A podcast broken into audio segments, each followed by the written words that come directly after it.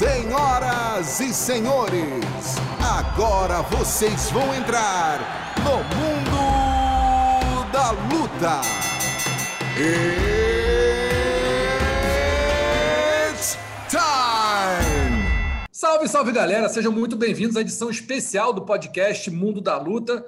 Hoje, deixando um pouquinho os eventos de, da, da atualidade de lado para falar especificamente de um evento que aconteceu há 10 anos, UFC 126, em 2011, em Las Vegas. Esse evento que mudou a cara do MMA no Brasil. Foi o evento em que se enfrentaram Anderson Silva e Vitor Belfort pelo cinturão dos pesos médios. Aquele evento que todo mundo lembra. Anderson Silva acabou nocauteando o Vitor com um chute, um chute alto, né, os três minutos e pouco do primeiro round, e aquilo explodiu né, o MMA no Brasil. Vitor Belfort, muito famoso no Brasil, Anderson Silva não tanto. Anderson ficou conhecido no Brasil inteiro e se transformou no Spider, no grande ídolo do nosso MMA. Para bater um papo comigo sobre esse evento aqui, ninguém melhor do que três pessoas que estiveram lá naquele evento, né, acompanharam ao vivo, em loco, tudo o que aconteceu durante a semana da preparação e a luta em si, lá no Mandalay Bay, se eu não me engano. Estão aqui Anaísa, Evelyn Rodrigues e Rodrigo Minotauro. Amigos, muito bem-vindos aí. Vamos começar a bater esse papo. Né? Quero saber de vocês. Eu não estava lá, nem trabalhava com MMA ainda na época, só acompanhava. Quero saber de vocês. Vou começar. Minota, vai me dar licença, vou começar pelas moças. Evelyn Rodrigues, sua estreia no MMA foi naquele evento lá em Las Vegas. Conta pra gente o que você lembra desse evento, como foi estrear num evento tão grande e que teve logo Anderson Silva e Vitor Belfort, né? Fazendo uma luta histórica, um marco no MMA brasileiro. Tudo bem? Olha, oi, Rússio. Um beijo para você e para todo mundo que está ouvindo, para o Minota e também para a Anaísa. Pois é, foi meu primeiro evento de MMA, primeira cobertura de UFC, MMA na minha vida. Eu já Uau, que cobertura, Vegas. hein? Que cobertura, hein? Começou mal, né? Começou Comecei mal. mal. Eu morava em Vegas, né? E assim, eu estava tentando, eu fazia frila, né? Eu cobria várias outras coisas e aí apareceu uma luta, eu sabia que eram dois brasileiros lutando, enfim. Fui tentar me credenciar para poder ir, tinham 30 brasileiros jornalistas vindo para Vegas, então tinha na primeira vez que, eu, que você via tanta gente, assim, tantos repórteres, tinha uma programação especial para a imprensa brasileira.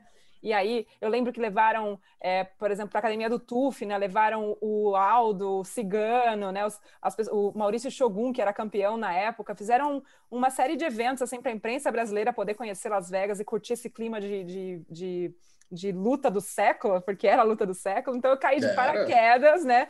Melhor luta que eu poderia ter tido na vida para eu cair de paraquedas para eu cobrir. E assim, eu lembro muito disso, assim, dessa invasão brasileira que aconteceu em Vegas, a invasão da imprensa brasileira, que assim, desde então eu já cobri, sei lá, já perdi a conta, né, de quantos eventos eu cobri, e eu nunca vi tantos repórteres brasileiros em Las Vegas por causa de uma luta entre duas pessoas, né, dois lutadores brasileiros que naquele momento eram os ícones, né? Eram as pessoas que estavam lutando no maior evento de MMA no mundo, na capital mundial da luta. Outra que estava lá também, Anaísa, não foi seu primeiro evento no UFC, né, Anaísa? Mas foi talvez um dos mais marcantes, tudo bem?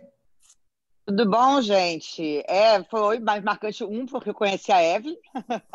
então, nossa parceria começava ali. Eu lembro dela chegando, tipo, desesperada. Eu acho que ela olhou assim, é, eu, era, eu era a única menina, tava eu e a Paula, né, saque? Mas eu acho que ela viu a única menina ali e falou: ah, eu vou tentar pegar ajuda com ela.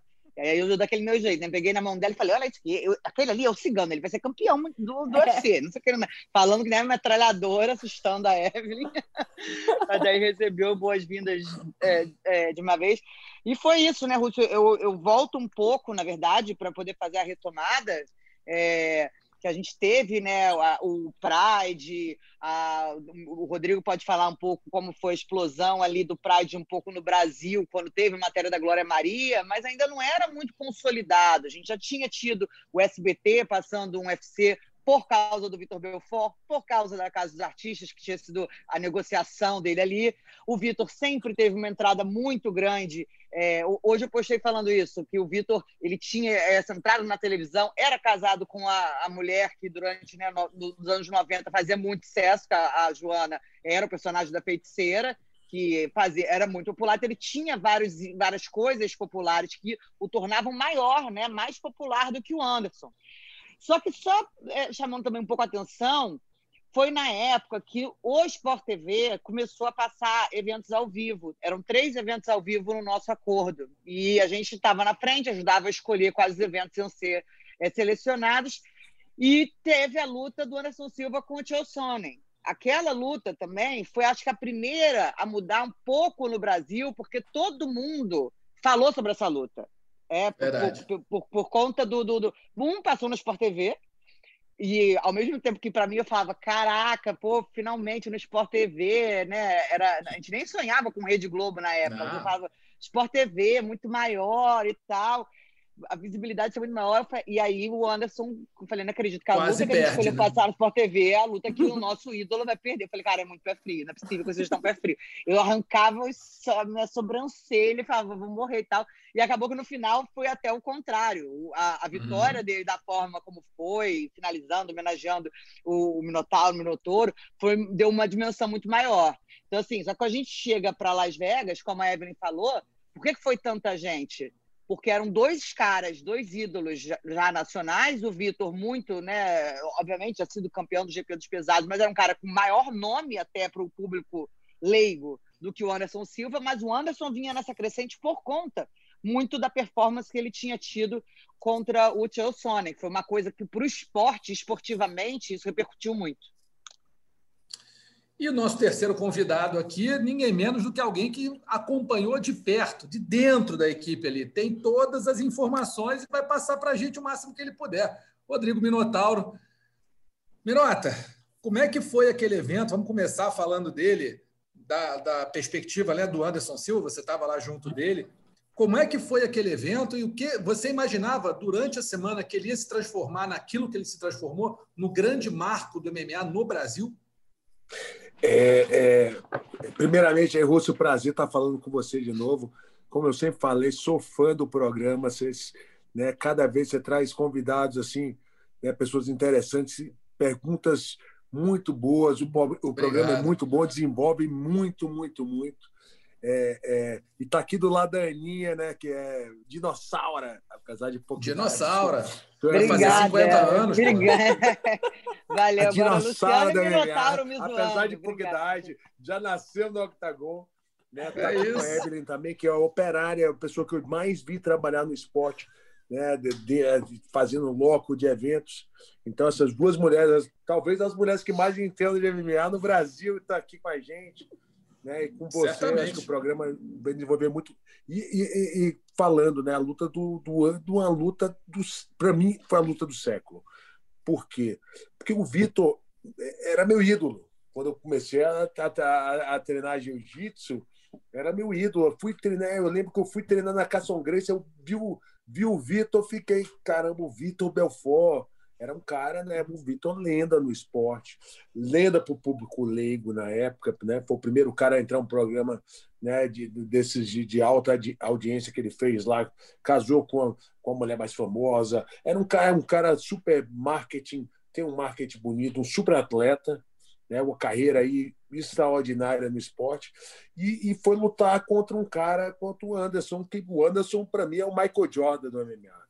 É, o cara, eu estava lendo, eu tava lendo até aquela série do Michael Jordan, Last Dance. Pô, né? sensacional. Que, é, que, é a cara do Anderson, é a cara do Anderson. Eu pude ver ali o prime do Anderson, como a mídia se voltou, e aquela luta, para mim, foi, foi né, o, o, o movimento mais importante para o crescimento do MMA. Como a Ana falou, né, teve, teve movimentos desde a ida, eu digo, Tim Marcos, assim, a ida da Glória Maria no, no Pride foi uma coisa, a primeira vez que mostrou segunda vez né, foi o Anderson o Sonnen, que foi assim, aí já deu outro patamar, e o Anderson com o Anderson era um ídolo mundial lutando contra um grande ídolo nacional, que ele, o Anderson ainda não era o nosso maior ídolo nacional. Isso, né? e, exatamente. E, e, e, a luta foi interessantíssima, porque eu estava eu, eu, eu quadril operado, eu tinha operado quadril, mas eu pude, eu tava, tava, comecei a treinar ali, a olhar, né? Cheguei tipo um mês e meio antes, quase dois meses,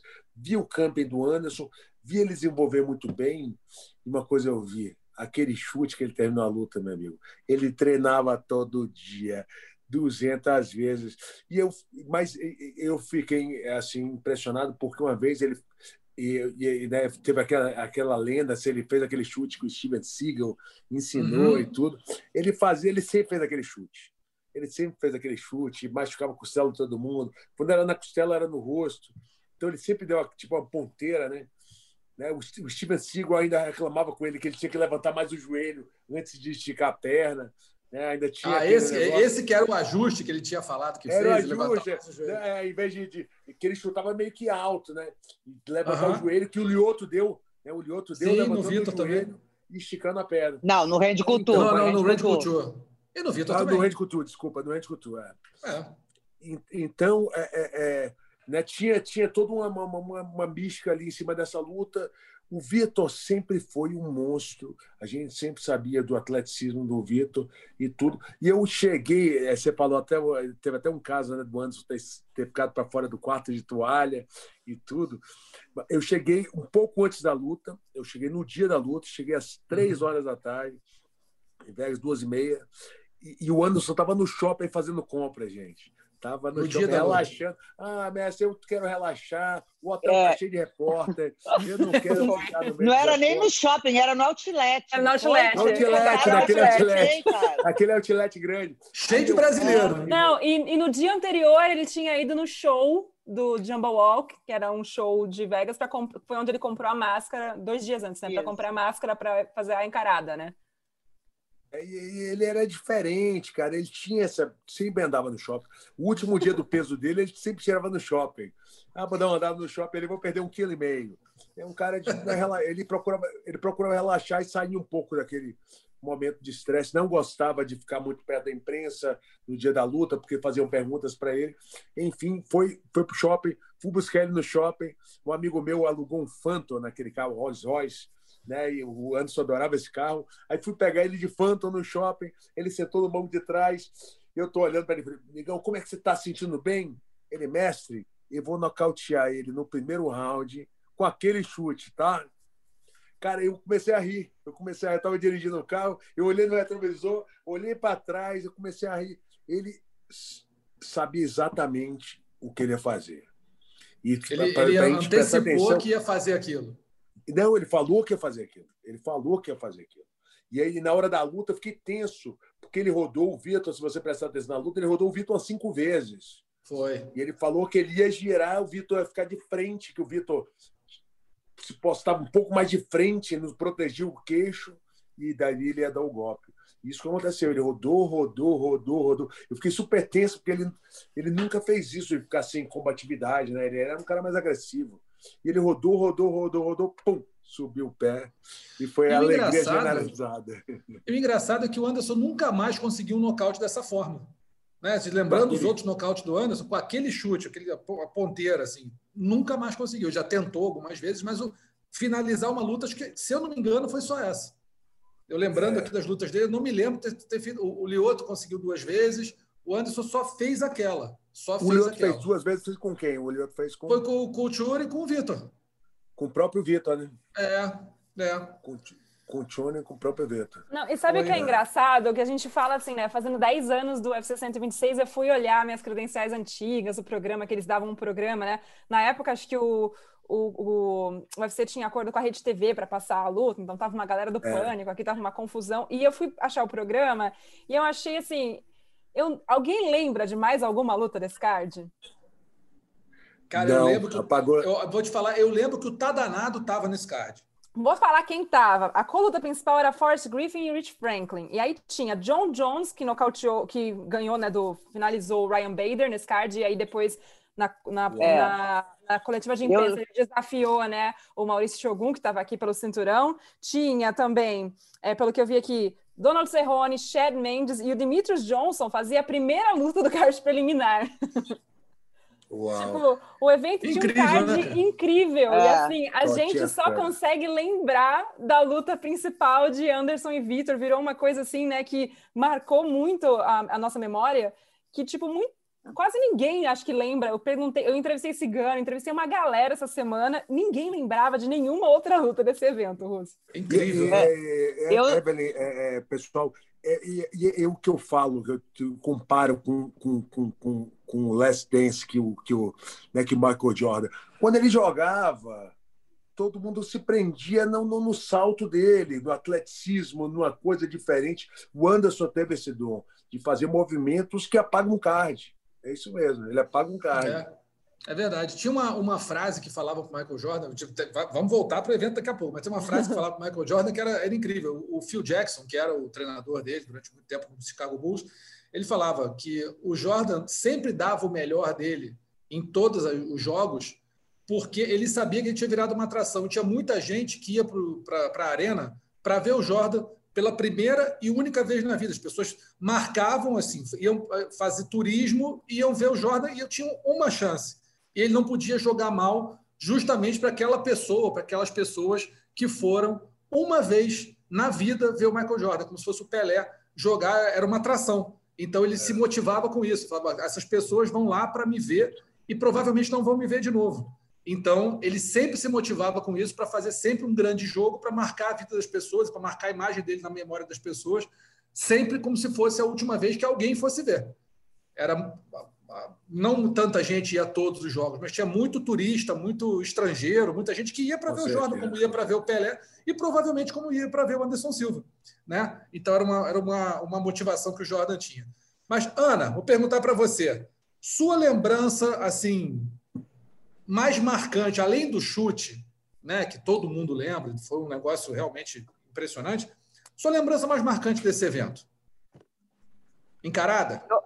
Para mim é encarada, com certeza. É, hum. Para a gente, foi uma cobertura, é, inclusive, né, deixar um em memória para o Rodrigo Albornoz, que estava lá uhum. com a uhum. gente, sim, fazendo sim. a cobertura, nosso colega que acabou falecendo.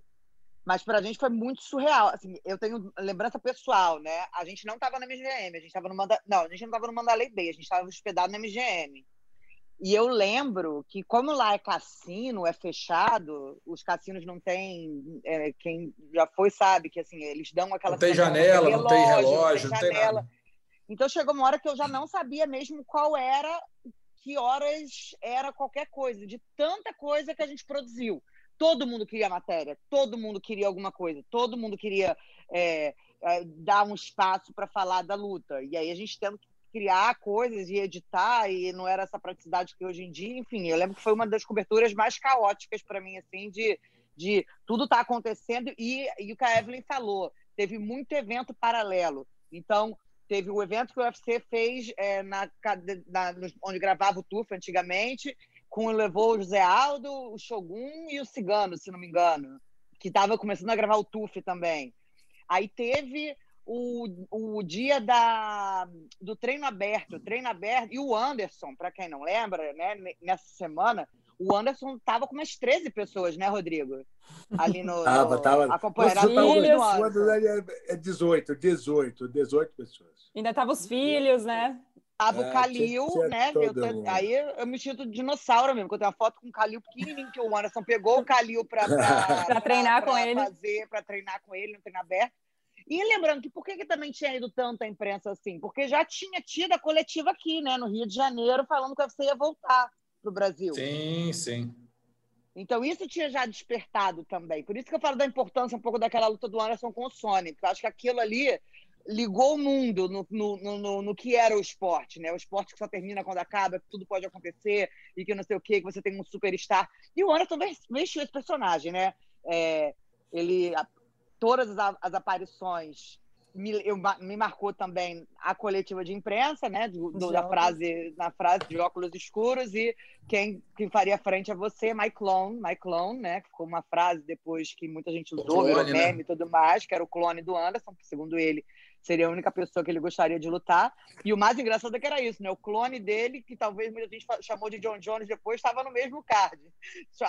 Eu, eu lembro muito do John Jones, porque eu lembro que ele me chamava, já tinha me chamado a atenção, e ele foi muito simpático naquele dia e tal, não sei o quê. Então, assim, é, mas eu acho que a, o, o, sentimento quando eu lembro, a gente chegando correndo, porque a, a gente atraso, estava fazendo fã, alguma coisa. Então, quando eu cheguei na arena, o Arena tinha ido abaixo com, com o lance da encarada. E ninguém tinha entendido nada, porque demorou-se a entender o que tinha, o que estava passando. Por que, que o Anderson botou aquela máscara, o contexto inteiro da entrevista do Vitor antes.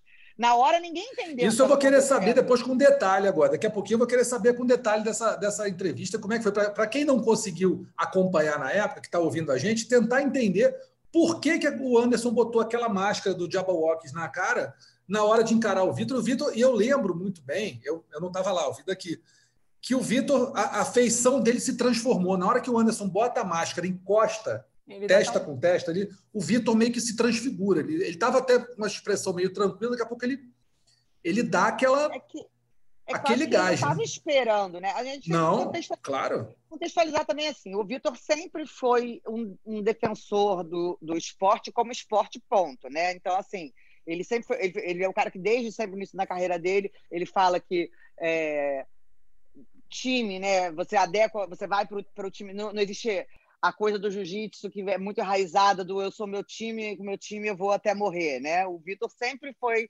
ah, diferente nesse aspecto. Ele sempre falava, um dia vocês vão me ouvir, mas brasileiro lutar com brasileiro. E era um tabu, meio que assim, no MMA, por conta da raiz do jiu-jitsu. Acho que o Minotauro pode Sim. falar até um pouco melhor disso, né?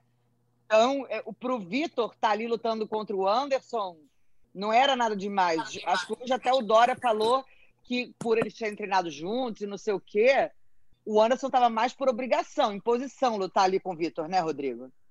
É, o, o Anderson, é, é, é, Ana Russo e, né, o, o, o pessoal está tá, tá escutando a gente, o, o, o, e Evelyn, o Anderson, ele já treinou com o Vitor muitas vezes.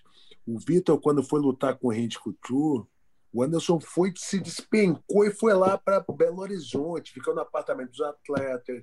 Então ele era, eu vou te falar a verdade, era todo mundo com o Vitor um tempo atrás, era todo mundo mais fã do Vitor, né? Assim, é. né, o Vitor, né, o Vitor foi um grande lutador, era um cara que, que começou primeiro que a gente, entendeu? Mas o momento, o Anderson era o campeão. Entendeu? No momento, Anderson era o campeão. Então, dois caras que treinavam, treinavam juntos, mas treinaram juntos muito tempo. Né? E você desafiar o cara. E ficou, ficou um movimento, ficou um movimento para o Anderson estranho, entendeu? Mas, Sim, aí... o pessoal sentiu que foi uma quebra de um código de honra, Minotauro, por exemplo, mais ou menos o isso. O Anderson sentiu isso. O Anderson sentiu isso. E, e, e todo mundo, para lutar, para a prática do esporte, você precisa de uma motivação. Você uhum. luta né? Muitas vezes é o cara né, tem, um, tem um, um, irmão doente, ou precisa comprar uma casa, precisa todo mundo precisa daquela gasolina. O atleta precisa disso. Então ele não, ele não acorda de manhã para treinar todo dia com o mesmo, né, a mesma vontade.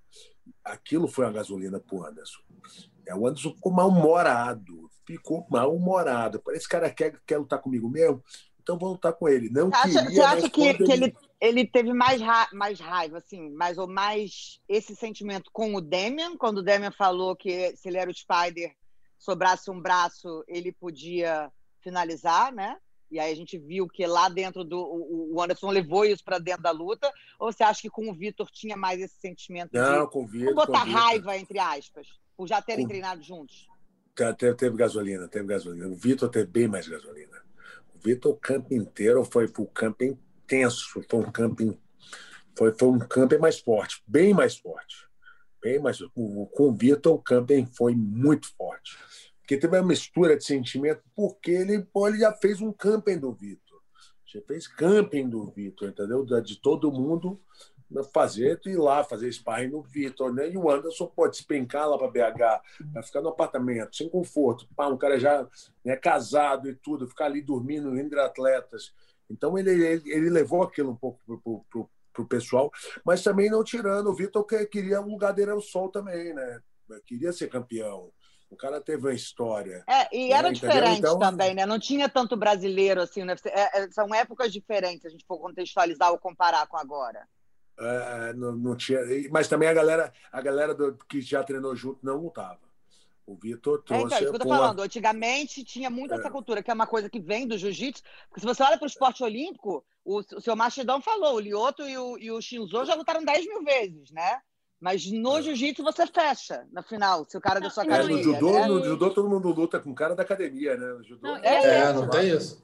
Não, e até aqui nos Estados Unidos depois também, porque quando começou a história do Rachad com o, com o John Jones e tal, era a mesma história, né? De gente da mesma academia que tinha que se enfrentar pelo cinturão. Então, assim, não era tão normal assim aqui nos Estados Unidos também, essa coisa do cara ser da mesma equipe e enfrentar alguém, né? Tipo, isso meio que começou a, a ser normalizado, mas não era, não era uma coisa assim, ah, é ok você fazer isso, né? Então, acho que isso é, acabou fazendo gente... que Trouxe uma pimenta a mais, né, Minota? É, mudando totalmente de assunto aí, né, da luta do Durinho, a gente, né, com o Camaruzma, a gente vai ter a mesma coisa, dois caras que treinavam juntos, uhum. tudo, mas tiveram que separar de academia. É, cada um foi para um lado. Isso, o Camaro é, saiu, né? É. Saiu, saiu. Isso, isso no, no esporte é, é, o esporte é todo, mas é luta, gente. Não é uma partida de tênis. É, é, é difícil, é diferente. É, é muito difícil. diferente. Muito mais extremo, né? Agora, você chegou a ter, você chegou a ter algum contato com o Vitor Minotauro durante essa preparação? Você ficou durante não, dois meses com o Anderson, você não teve contato não tive, nenhum. Não tive. Assim que começou, o Vitor treinou, a gente treinou juntos, ele ia na academia, a gente ia na casa dele, muitas vezes na casa dele, Joá. Inclusive, o pai dele é um grande amigo, a mãe dele é né, uma grande incentivadora do Angel Vita. A gente ia no octagon na casa dele, ele ia na, na Tinogueira fazer sparrings.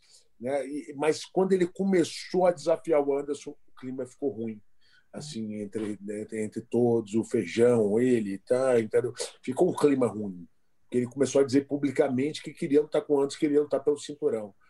Né? E, mas isso já tinha acontecido assim, eu posso falar antes. Uma vez o Rogério entrou no torneio dos pesos médios do Pride. Ele, né, e o Rogério estava lá no Pride, era o lutador do Pride, e ele falou claramente que lutaria com o Rogério. Entendeu? Então já, já, já, a gente já tinha sentido que. Né, Vitor, né? Atrás, Vitor falou que já lutaria. Que já lutaria. O Vitor falou que lutaria. Com Arona, com, né, com todo, todo mundo. Qualquer um. É, qualquer um. Entendi. Agora, falando um pouquinho ali, vamos falar daquela encarada, vamos falar da, da, da pesagem encarada. É, todo mundo estava esperando essa encarada, e aí Anderson Silva vem, né? Primeiro foi o Vitor, que era desafiante, depois o Anderson veio, pesou, posou para as fotos e tudo, e foi para junto do Vitor. Naquela hora ele bota a máscara e cola. E aí, daqui a pouco ele tira a máscara e eles começam né, a se provocar.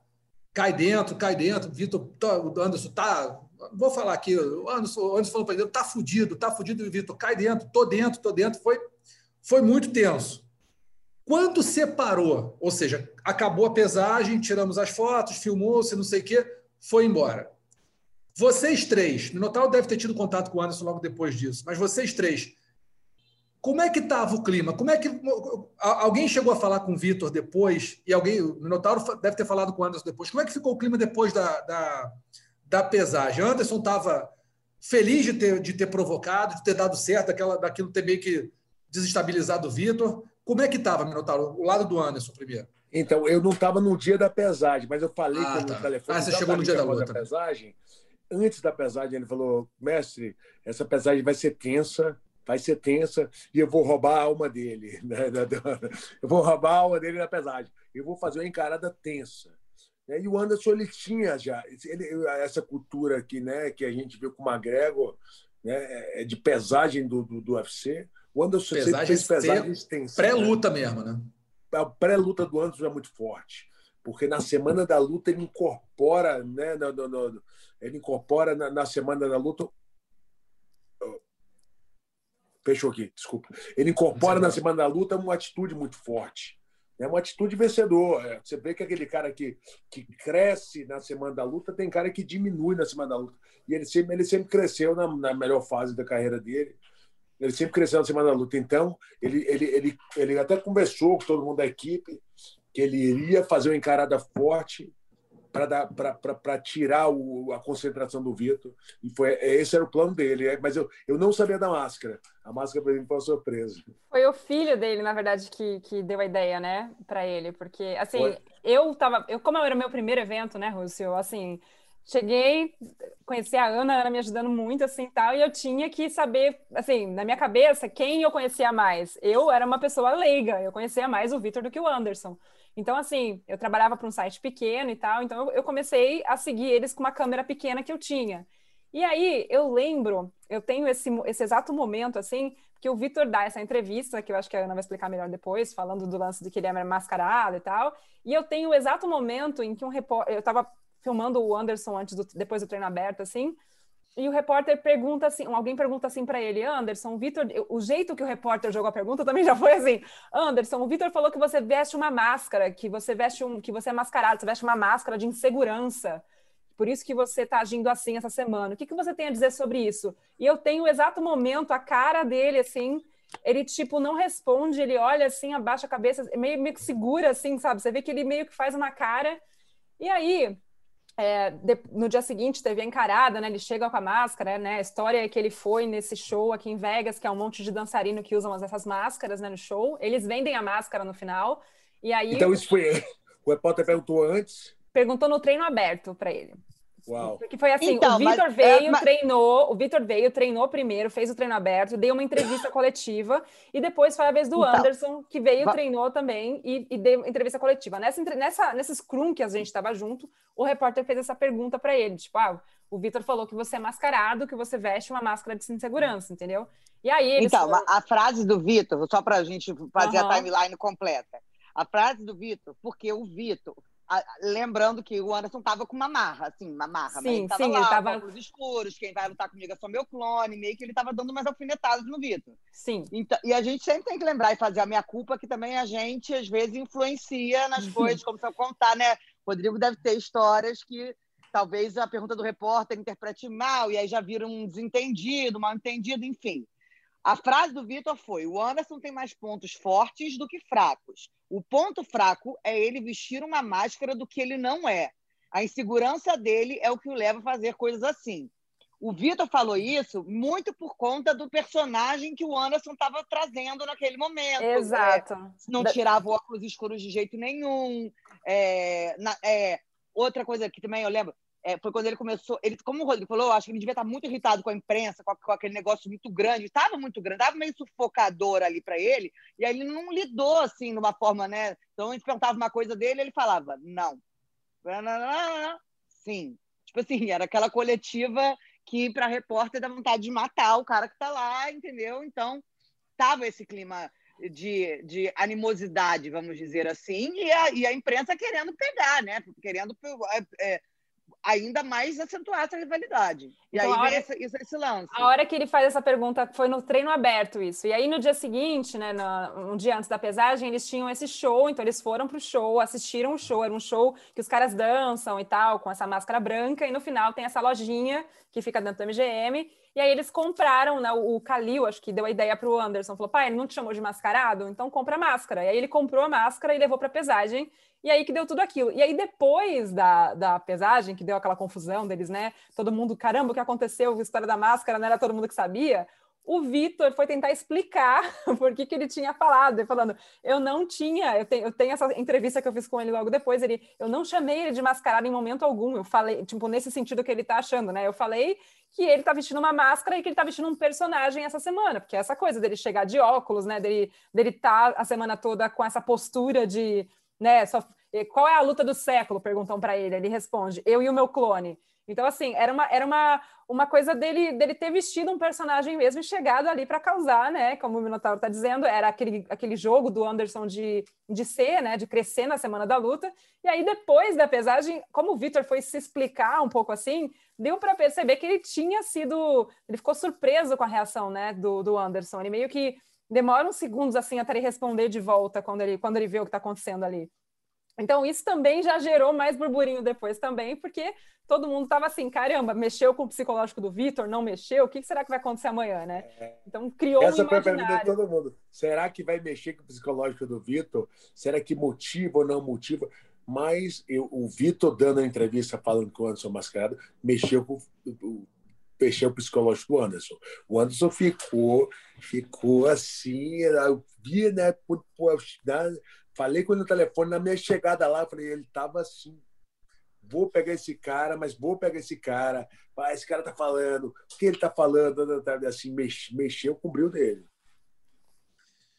Bom, aí tivemos a encarada, tivemos a pesagem, encarada, enfim, entrevistas, e aí vamos para o dia da luta. O dia da luta, imagino que para quem estava cobrindo, deve ter sido talvez mais louco do que o, o, o, os dias anteriores, porque teve muito evento antes. Mas o dia da luta você tem a expectativa e você, né, repórter, é isso. Você não pode perder absolutamente nada. Se você perder uma coisa que todo mundo deu, ah, deu, deu mole. Você se ferrou.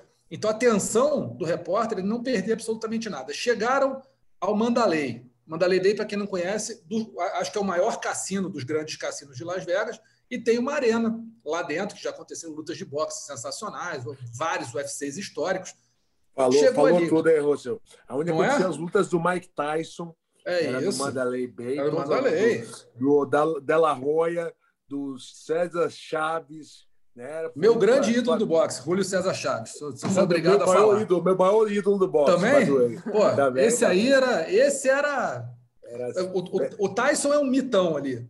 Mas em termos técnicos, Julio César Chaves, para mim, é, é ele, melhor. Pernel Whittaker e Nassim Hamed. São os três que eu boto assim. Nassim Hamed também, porra, sai, absurdos, tudo, absurdos, absurdos. É, é. então ali você. Essa é a arena.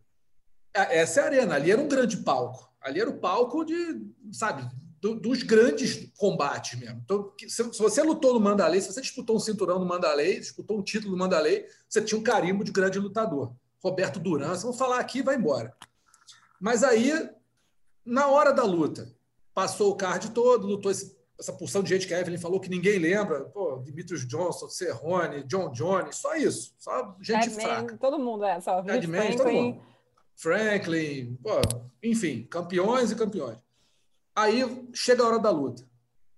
Frio na barriga, tensão, o que, que passou na cabeça? Minotauro que estava no bastidor você não estava. Você não, você não entrou junto com ele, não. Você, você assistiu a luta ali na. na assisti, assisti em, a luta. Assisti em volta da arena. Você não estava no vestiário com ele na hora, não, né? Não, e, e, ali? Eu, eu, não, eu estava no vestiário, eu estava no vestiário, fui no vestiário. Então me conta como é que foi esse vestiário aí momentos antes, o aquecimento, então, ali, a concentração, como é que foi? Então, é, é, é, climão, com certeza, um clima não, não foi um clima descontraído, ele foi um clima, foi uma luta muito séria para o Anderson. Né? E eu estava puxando sempre a seriedade, porque é, uma, é assim, o cara se distrair numa luta dessa. É, é, um, é um, é um clique para. É um clique, então eu, eu sempre me preocupo quando eu ia nas lutas do Anderson dele pelo menos 40 minutos antes, não deixar para aquecer em cima da hora, pelo menos 45 minutos antes ele já está suando entendeu? Então eu lembro que na época muita gente conversando, era muita gente. Aquela luta foi muita badalação, né, cara? né? Muita instalação, muita, muito atleta bom, então muita imprensa, até tinha uma movimentação ali fora. Então eu, eu, eu, eu chamei do lado e falei, pô, vamos, vamos começar logo o aquecimento. Né? Mas um pouco antes do aquecimento, ele, da, na chegada dele, ele, tava, ele já estava muito sério. O Anderson já estava muito sério, já tinha, ele já tinha encarnado, né? Mas no meio da seriedade toda, ele sabia ele, ele passava tranquilidade para a gente, porque ele sabia o que ele ia fazer. Sério, aquele, ele cantava que ele ia dar aquele chute, ele cantava o jeito que ele ia fazer, queria fazer a luta, e ele falava que ia nocautear no primeiro round. Então, ele, apesar da seriedade, ele não, ele não falava isso esnobando, vitória nenhuma. Ele falava isso muito sério, né, e, com, e, e, focado e focado. Então, além do foco, eu vi eu vi também um, um estado de espírito dele né, de campeão. Baixou o estado de espírito de campeão nele. Não, e uma coisa era, louca... era um momento diferente. Fala, falei. Eu ia falar só que uma coisa louca, porque assim, era meu primeiro evento de MMA, então assim, eu entrei na arena e eu lembro que já tinha gente desde a primeira luta. E é uma coisa que não que é, acontece que é pouco aqui nos Estados, Estados Unidos. né? Você geralmente tem, o pessoal começa a chegar, assim, meio dúzia de gatos Vegas, enche o, é, Vegas só enche o card principal, né? é, só enche é. o card principal. A luta principal tá bem cheia, mas ali já começou a encher desde o começo. Tinha muito brasileiro. E aí começou a aparecer muita celebridade. Porque assim, você tinha um monte de lutador, né? Que, que tinha Tito Ortiz, Cigano estava na plateia, Aldo, mas tinha um monte de luta, Chuck Liddell, uma galera toda, né, internacional, todo mundo sentado na fila VIP, assim. Lembro da Sandy chegando com o Chororó e a família, que era uma coisa assim, para mim, né, que sou, tipo, cresci, né, da mesma, contemporânea da Sandy, sou fã dela e tal, cresci, eu vendo a Sandy chegar em Vegas para um evento de MMA, né, com o marido, com, com o pai. Eu falei, caramba, o negócio tomou uma proporção no Brasil que foi muito grande. Zezé de Camargo, tinha um monte de celebridades. De eu estava eu tava com o Zezé de Camargo, eu estava do lado dele ali. Não foi? Eles vieram para Vegas para assistir essa luta e já, e já tinham celebridades aqui nos Estados Unidos também. Então era uma coisa assim que tirou um pouco a, a, era uma dimensão muito grande que, para mim, eu só entendi a dimensão do tamanho do kart quando eu entrei na arena, na verdade. E teve a, o lance todo do Ronaldo, né? Do Ronaldo Sim. Fenômeno, que foi ali também no o final. Quem, quem a, também ajudou a alavancar tudo isso era porque estava surgindo a Nine, né? O Ronaldo ficou lá amigo do Anderson e, e... Teve um esquema de gerenciar a né? carreira. Né? Exatamente. E no é. final. Depois ainda eh, o Vitor também virou atleta do Ronaldo depois. Né? Mas no final eu acho que o Anderson manda um recado pro Ronaldo, né? Se eu não me engano, na luta. Manda, manda, manda, manda, manda dentro do octógono. E aí teve a reação do Ronaldo sendo filmado e tal. Que pra gente começou... foi muito grande. É. Imagina, o Ronaldo, pro, pro povo brasileiro, né? Ter o Ronaldo é, por trás de um cara de um outro esporte que você está conhecendo agora, cara, foi muito grande, foi muito bizarro. Eu não lembro, tô, eu tô tentando me lembrar, que tô velha mesmo não lembrar onde é que eu estava. Estou vendo as fotos, mas eu, eu nas, nas, fotos eu estava ali no, no, eu foi a primeira cobertura que eu fiz da, da mesinha, né? Então, é, eu estava na mesinha também no segundo row de imprensa ali. É, no, no, na fileira de imprensa. Depois a gente, hoje em dia eu e a Evelyn, né, basicamente a gente quase não entra na arena, a gente, a gente fica, fica muito mais no backstage, backstage do que do que ali. E eu lembro que foi muito, muito. Cara, as duas entradas, né, do Vitor e do Anderson, mas é, era uma coisa muito doida, assim, você vê a, realmente o público todo torcendo. É, e, era isso. Pra, Mobilizou pra gente, mesmo, né? Não, era muito orgulho, que assim, apesar de ter muito brasileiro, obviamente que a maioria ali não era brasileiro. É, a gente claro. tinha visto muito brasileiro, feito muita matéria com isso que você falou, né? Qual era a nossa muita preocupação? Mostrar que era o Brasil invadindo Las Vegas. Então, a gente tinha matéria sobre a imprensa invadindo Las Vegas, a gente tinha matéria sobre os brasileiros que, que foram para Las Vegas na boate. O Rei do Camarote não é nesse, não, né? O Rei do Camarote não, é, não, é vem depois, não, amiga, calma. Ah, Essa tá. timeline aí. É, não, tô meio confusa aqui. Né? Porque então, mas aí mas tinha muita gente, era muita gente, era muito grande o negócio, e você vê dois caras que não eram americanos fazendo show. Então era muito maneiro isso. Teve um sentimento de orgulho também. Apesar de serem dois brasileiros, foi maneiro serem dois, né? De ser dois brasileiros. Não, era um brasileiro. Eram dois que ia vencer de qualquer jeito. O Brasil ia estar no topo independente de quem ganhasse. Então era uma coisa que todo mundo estava de olho, né? Tipo, você via que a torcida mesmo, tinha a torcida do Vitor, tinha a torcida do Anderson, mas a hora que acabou ali, eu conversei com muito fã essa semana também, né? Eles falaram, a hora que acabou, tava todo mundo torcida, tava todo mundo feliz, é Brasil, a gente está em Vegas, entendeu? A bandeira brasileira no topo, é isso que importa. Gente, um adendo é isso aí. É, é tipo, eu, né, eu já fiz, né, lutei com o Randy Couture em Oregon, que é a cidade do cara, né? Já, já lutei em Vegas pelo cinturão.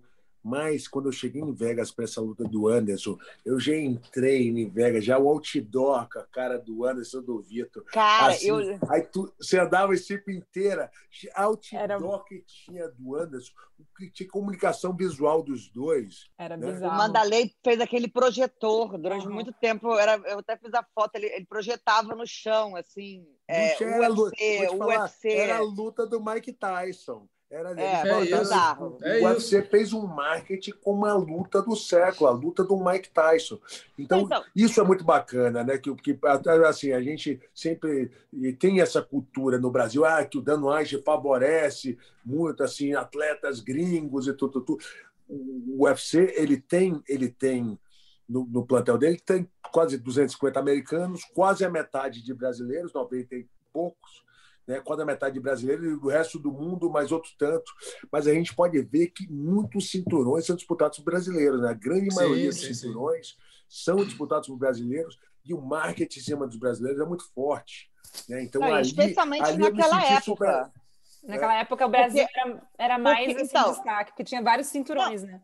Não, não, não, não. É, Naquela é. época, o que eu acho é o seguinte: ali também a luta, que a luta foi adiada, a luta era para ser em Abu Dhabi, aí não foi, foi o Demian, depois o Anderson lutou de novo e tal. Mas a luta ali também foi a oportunidade do, do, do eu acho que aí Visão UFC e Rodrigo estava também presente na coletiva de lançamento do UFC Rio, que era, cara, a gente vai voltar para o Brasil. A gente está dando esse tiro de voltar para o Brasil. A gente precisa que esse esporte esteja bombando.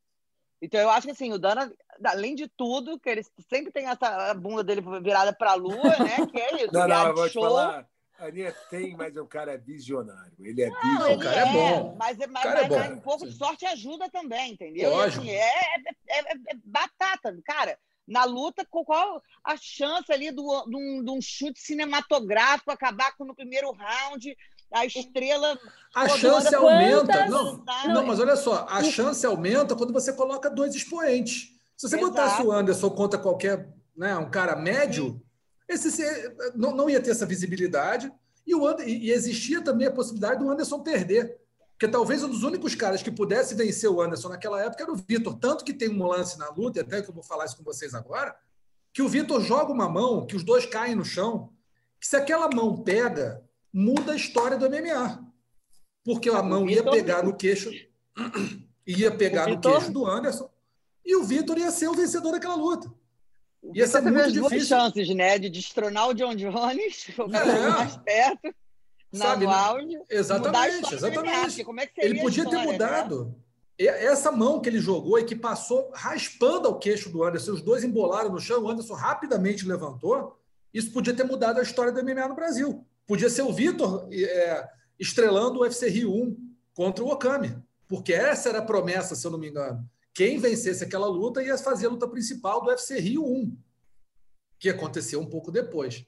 Né? Então, esse, vocês lembram bem desse momento? Quer dizer, que o Vitor. A gente está falando muito do chute, do chute, mas o Vitor levou perigo algumas vezes na luta, e principalmente nesse lance. Né? Que ele jogou uma mão se não me engano, uma esquerda, que passou ventando, ele jogou com tanta força que ele perdeu o equilíbrio, caiu, caiu por cima do Anderson e o Anderson acabou levantando, porque se ficar no chão com o Vitor também ia ser um pouco de prejuízo para o Anderson. Vocês lembram desse momento? Chegou a dar aquela assim, putz, eu lembro da arena, acabou, né? a galera fazia o U, né? tipo, uh, tipo, a bola passou na trave. Né? então era um negócio de arena, a, a arena falava português, hein? A, arena é, né? Você conseguia, tinha muito brasileiro na parte de cima, sabe, da arena, onde eu tava. É ingresso assim. mais barato, né? É, não, tinha muito na é. parte eu, a arena do Bandalei fazia um eco absurdo, além de tudo. Né? Então, vinha aquele eco lá de cima, uh, aí todo mundo. tipo, e foi, uma, foi um começo de luta muito tenso, né? E assim, é, é, eu lembro disso, assim, que no começo foi, meio um estudo e aquela coisa. E Primeiro minuto ninguém vai... fez quase nada. Exato, foi só aquela. Quem vai começar, andando, né? né? É, então, quem vai tipo, dar primeiro. Tinha aquela tensão, e já se falavam também, né, que, que o Vitor no, no, primeiro round era muito perigoso, que tinha a é. possibilidade dele encaixar um golpe, né? Então você via ali que, né? Eu lembro que eu. eu olha, Russo, eu vou, vou falar assim, eu, na época eu não entendia tanto de MMA, depois eu tive ah. que rever a luta algumas vezes, né? Até para eu poder. Mas é claro. a, a forma como como começou a se desenhar ali na minha frente, né? A tensão. foram tantos elementos que, assim, primeiro que eu não deixei nunca mais de fazer isso, né? Trabalho com isso até hoje, então, assim, uhum. serviu para minha parte. É, é, pode se dizer que essa luta mudou a sua vida? Mudou a minha vida, mudou a minha vida. Foi, a prime... foi o que me fez, né, escolher esse caminho e, assim, tô aqui até hoje por isso, assim, foi...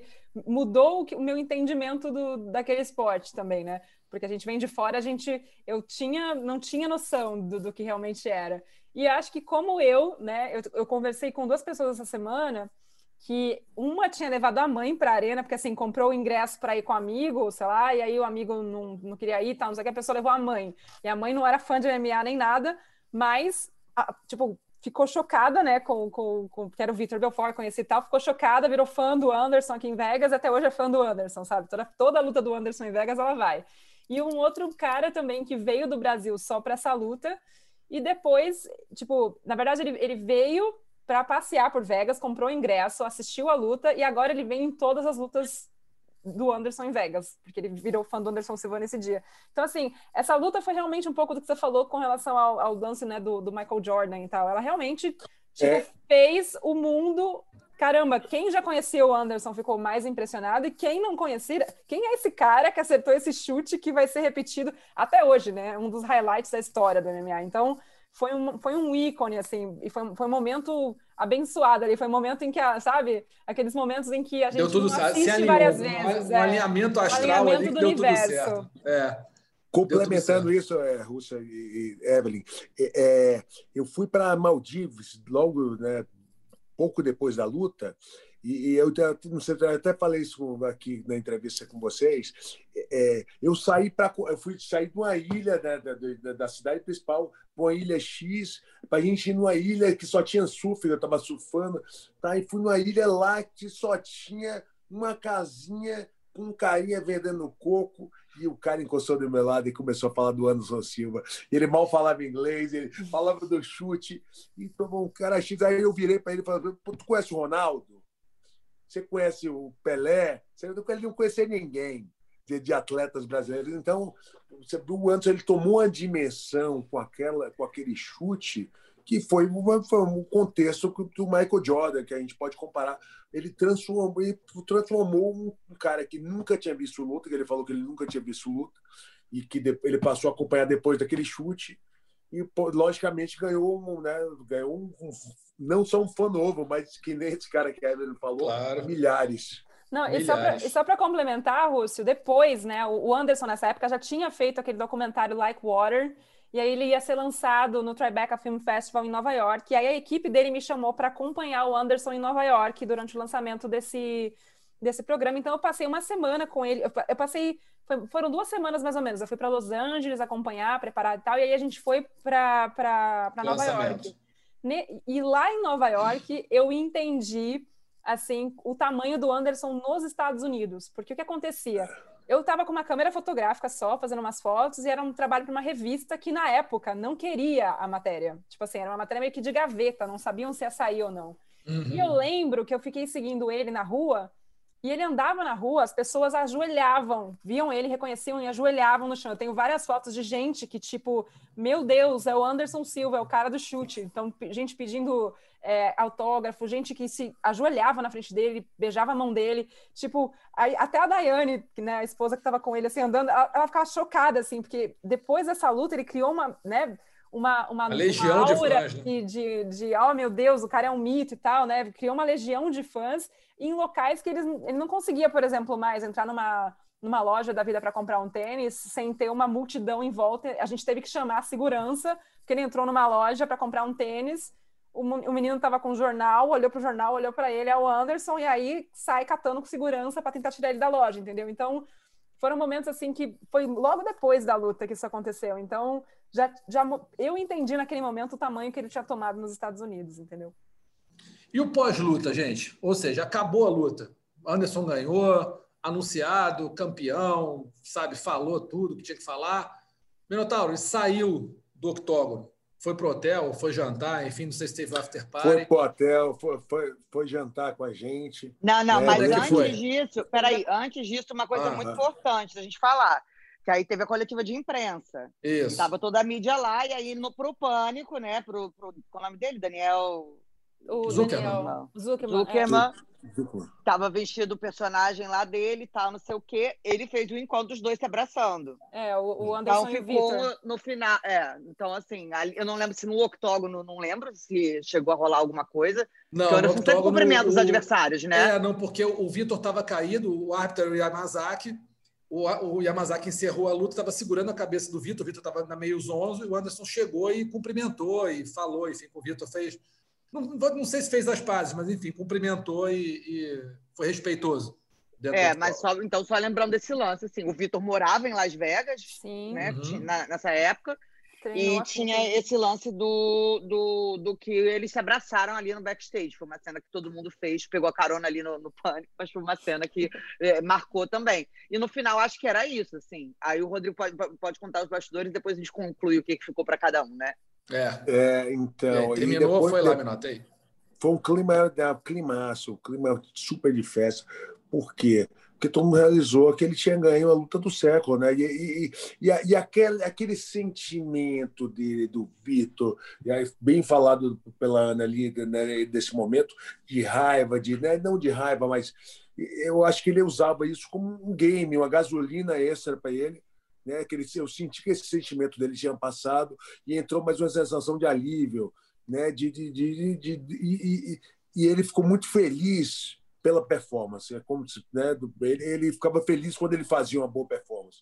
Então foi assim um sentimento total de boa performance. Eu lembro que que, que né, todo mundo que foi, o próprio Zezé de Camargo lá, né, todo mundo, e aí todo mundo queria falar com o Anderson. Aquele momento de várias celebridades brasileiras pediram para falar com ele, né, logo pós-luta. A gente conseguiu atender algumas pessoas né, que estavam perto e fomos assim uma sensação total de alívio, né? E foi, foi muito bacana também porque ali acho que foi uma das primeiras vezes que ele levou os filhos, né, para a luta. Uhum. Né? Então ele, os filhos dele, ele é muito apegado aos filhos dele, muito família. Né? Então foi mais ou menos isso. E, e é aquela tensão com o Vitor parece que desapareceu no mesmo no exato momento e ele relaxou. Mas onde, foi, onde foi a comemoração? Onde foi a comemoração? Que eu não Cara, lembro. a gente fez a gente fez algum negócio no Win ali na, na, naquele hotel lá do, do, do Win, né? Do, do Win do. Qual é o nome da boate, Evelyn? Access. Yeah. Access, Access. Já era Access, Access nessa access, época? Access. Já. Access. É, eu lembro que o Anderson passou por lá, por lá. Não ficou assim, mas ele passou lá para. É, tinha, tinha um, é que um... Vegas tem essas coisas de pagar o lutador, da cachê. É, é tem uma caixinha ali para Ele passou um tinha muita celebridade, né? O próprio ah. Zezé estava lá, tinha, tinha assim, vou te falar, tinha umas 20, 30 celebridades, ele passou por lá deu um oi para todo mundo tá, e, foi, e, foi embora. Mas ele passou por lá e foi, foi um, um sentimento legal, porque ele foi ele meio que atender o pessoal, porque ele não conseguiu falar antes da luta, né? que ele preferiu ficar reservado. Eu então, não... muita gente ia sair do Brasil, muita gente, muita gente ia sair do Brasil é, de celebridade ali e foi um encontrozinho com ele ali, foi meio bacana. Mas ele passou, falou com o pessoal muito rápido, porque ele, ele vou te falar, ele não estava conseguindo ficar em lugar público. O negócio foi assim, tomou uma dimensão muito grande. Ia perguntar para vocês quais foram as últimas lembranças, ou seja, o que, como, é, como é que vocês fecharam essa, essa cobertura aí, Evelyn e Ana? Começar com a Ana, até como é que, como é, como é que você fechou essa cobertura? Qual é a, a lembrança? Como é que é o, o fechamento da lembrança desse evento aí? É, para mim era, era um ciclo, né? Para mim era, era, tudo que. Era muito doido isso, porque quando a gente apostou nessa retomada do MMA, de popularizar, a gente enfrentou muitas barreiras, muitas, muitas, muitas barreiras mesmo. É, muita gente falava: você é louca, você é muito boa para trabalhar com isso, com não sei o quê. Tinha uma resistência grande de humanizar, né? De, de, de, de você mostrar isso que a Evelyn contou do, do, da mãe, do, do outro garoto que virou é, virou fã. fã. do Anderson. Então, para mim, significa muito aquela luta ali. Era, era eu vendo a sementinha que eu tinha plantado e realmente eu acreditar, ainda acredito, né? Assim, mas era, claro. cara, tipo, meio que assim, aí galera, tá vendo o que eu falei? meio que assim, é isso, Uau. entendeu? É isso, gente, sabe? Então, assim, é, a gente, a primeira grande viagem que a gente tinha feito foi numa luta do Lioto. É, para fazer o Sport TV Repórter na época, foi a primeira grande voz quando, a gente, né, depois, a luta 2011, Sensei, que foi o programa que eu acredito que aproximou muito, era de 2008. Mas nesse meio tempo teve um Sport TV Repórter, que foi grande, então o Minotauro participou e tudo mais, para a gente mostrar é, o crescimento do UFC em relação ao boxe e tudo mais. Então, assim, tudo ali que, o que eu acreditava, o que eu falava, o que, o que realmente é, é isso, era assim, era, era o que eu acreditava, as pessoas estavam começando a entender. Como se você tenta explicar para alguém, né, o amor de, de, ser pai, você não consegue, só quando você passa por essa experiência, né? Tem, muita gente fala isso, você não consegue, a pessoa só vai entender quando ela sentiu mesmo. E eu vi ali ah. que naquela luta as pessoas estavam começando a entender o que eu queria falar de verdade, porque todo mundo teve aquela experiência. Todo mundo teve a experiência de olhar aquele chute e falar: caraca, né? Que casa ficou luta doida, que foda, que não sei o que, temos um gênio. E, porra, bater no peito brasileiro gosta muito disso, bater no peito falar o melhor do mundo é do Brasil, não sei o que, não sei o que lá. Então, acho que assim, essa luta, ela ficou muito. Ah, o reflexo vem meses depois, que é a, a vinda do UFC para o Brasil, os ingressos esgotando em meia hora, né? O alvoroço, que foi o UFC Rio 1, o UFC 126, ele é um divisor de águas, mas o UFC Rio 1 é uma coisa de louco, assim. A minha melhor memória é o UFC Rio 1. E você mesmo pode falar, né, Rússio? Porque não existia a editoria. A editoria do combate.com, ela é criada depois, depois. Depois. O, antes era o, Globo, é o... Globoesporte.com barra lutas. E a gente era uma, era uma guerra para encaixar. Era uma guerra para encaixar, não dava. Eu lembro, eu lembro a primeira vez que a gente entrevistou o Royce, e o Royce não dava entrevista há oito anos para ninguém. A própria entrevista do Hélio Grace. É... E a, o site não chamava, porque a diretriz era que não podia. Não, não podia. podia. Então, você a gente vê, louco para dar e era a ordem que não podia. E, aquela... e, e, e, nada, e nada, pegando esse que você está falando da, da, mídia, nada podia dar errado, né, né Ana? Porque era um não, momento exato, que era, é era, era, era, era, é, era muita coisinha. Era isso, era uma preocupação muito grande. É, Pô, conseguimos agora com o Sport TV fazer três lutas ao vivo. Qual luta a gente vai fazer? Do Anderson Silva com o Sony. O wrestler, pô, não tem tanta chance de ganhar do Anderson assim. Caraca, como assim, senhor? Não é possível que na luta que a gente pegou para todo mundo conhecer o Anderson Silva isso vai acontecer. E, mas o aí, com costela fraturada, né, detalhe aquela luta com o Tio é. com costela fraturada, que, que eu, que, eu, vi o último treino dele com um campeão de judô, né, que era campeão olímpico. Eu estava lá, ele fraturou a costela, todo mundo pediu para ele cancelar a luta, e ele, não, vou fazer a luta, vou. E aí terminou fazendo a luta, e, e né, e, essa, luta do Vitor realmente foi assim. E imagina, né, o, o Ronaldo, né, a Sandy, todas as celebridades brasileiras saíram no Brasil para poder ir para lá. Então foi um movimento muito, muito milimétrico ali né, né, né para poder dar certo e terminou da forma que terminou. É verdade. Pra Evelyn, o que, que você lembra lá? Cara, eu ganhei uma carreira, né, Rússio? Tipo... foi o maior presente que eu tirei desse, desse UFC 126, tirando, né, a Ana, a amizade que eu tenho com a Ah, obrigada! Achei que não fosse falar. Mas, é, realmente mudou a minha vida, assim, sabe? Eu, quando eu vim estudar nos Estados Unidos, eu vim aprender inglês, a escola ficava do outro lado da rua do UFC, do prédio do UFC, na Sahara, aqui em Las Vegas. Uhum. Eu, o antigo eu, prédio, né? O antigo prédio, é. Isso. Então, assim, todos os dias eu via gente chegando, lutador saindo, não sei o que lá, e eu não tinha né, ligado os pontos, entendeu? Então, assim, depois dessa luta, eu, parecia já que a vida já estava me mostrando o caminho. Olha aqui, o UFC, na frente dessa escola de inglês e tal, entendeu? Então, essa luta foi aqui, para mim, né, deu essa dimensão do esporte. Eu descobri que eu poderia trabalhar cobrindo isso daqui dos Estados Unidos. Não tinha repórter brasileiro aqui nos Estados Unidos fazendo isso, né? Então, assim, eu descobri que a partir dessa luta que eu poderia ser a primeira pessoa a fazer isso. E eu comecei a ir atrás, né, a entender um pouco o que, que era o UFC, a tentar conhecer os bastidores, ir para academia, porque eu não era dessa área e eu queria aprender. Enfim, essa luta me deu uma perspectiva, né, me deu uma carreira. E faz 10 anos hoje, né, que, que, essa, que essa carreira nova começou, entendeu? Minotauro, tua maior lembrança dessa luta, ou desse evento? A, a, a maior lembrança dessa luta, para mim, foi assim aquele momento antes de ir para a arena, né, com o Anderson, né, que fui levando ele para a arena, foi aquele momento todo de ele chegou, ele estava um pouco dizer atrasado, não, né? Mas o pessoal do UFC já me ligando, já, pô, cadê ele? É tá? Vocês tá? atrasados, duvido. É, ele ele estava ele tava run out the time, a little Aí estava um pouquinho um pouquinho fora do tempo porque ele ele, né, ele queria se distrair, ficar e estava muita imprensa em cima. Eu lembro disso, muita imprensa, impressionante quanto a imprensa não só brasileira, mas mundial estava né, em cima, e a, e a expectativa do próprio Dan White para a luta. Isso, isso foi uma, uma coisa que me marcou muito, né, porque o Dana estava muito empolgado com aquela luta, assim como ele ficou muito tempo empolgado com todas as lutas né, do, do ápice do Anderson, e parar para depois da luta o Anderson comentar que o Anderson, o Dana comentar que o Anderson Silva era o melhor atleta de todos os tempos. Então, para mim, assim, foi marcante o Dana falar aquilo como o promotor de lutas que mudou o esporte, né? E, e, e apostar tanto na carreira do Anderson, né? antes da luta e pós a luta, né?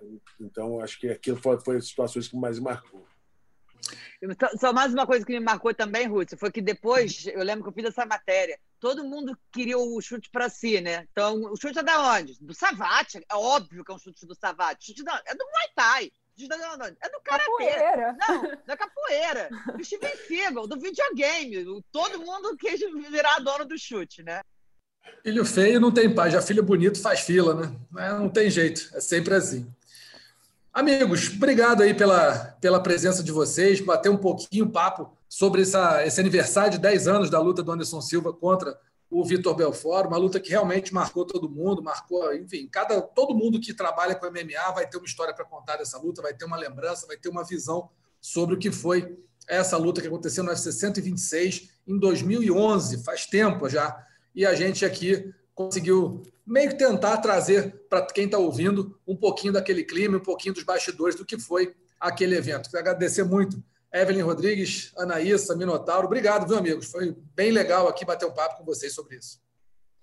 Obrigado, obrigado, hein, pessoal? Obrigado por participar e estar tá do seu lado, meu amigo. Mais uma vez, parabéns pelo programa. Pô, assim, ó, eu que agradeço. Campeão. Quantas vezes, quantas vezes tiver, puder, que eu puder participar, quero muito aí dar alguma informação. E, tá mais e tá do lado dessas duas gigantes, dinossauros também, né? As, as, as, mulheres que têm mais conhecimento, com certeza, no meio da luta, né? E além de trazerem assim informações que ninguém tem, a Evelyn está ali em cima no lance. A Ana isso é uma grande estudiosa, né? Está do lado dessas duas máquinas do esporte, é muito legal. Depois duas elogio... máquinas, aprendo muito com as duas. Depois desse elogio de vocês aí, entendeu? Ganhei o dia, então muito obrigada. Obrigada pelo convite, Rússio. Sempre que puder, estou por aqui. Ah, eu vou me retirar aqui por um momento para refletir quanto velha eu estou. Ah, é uma honra.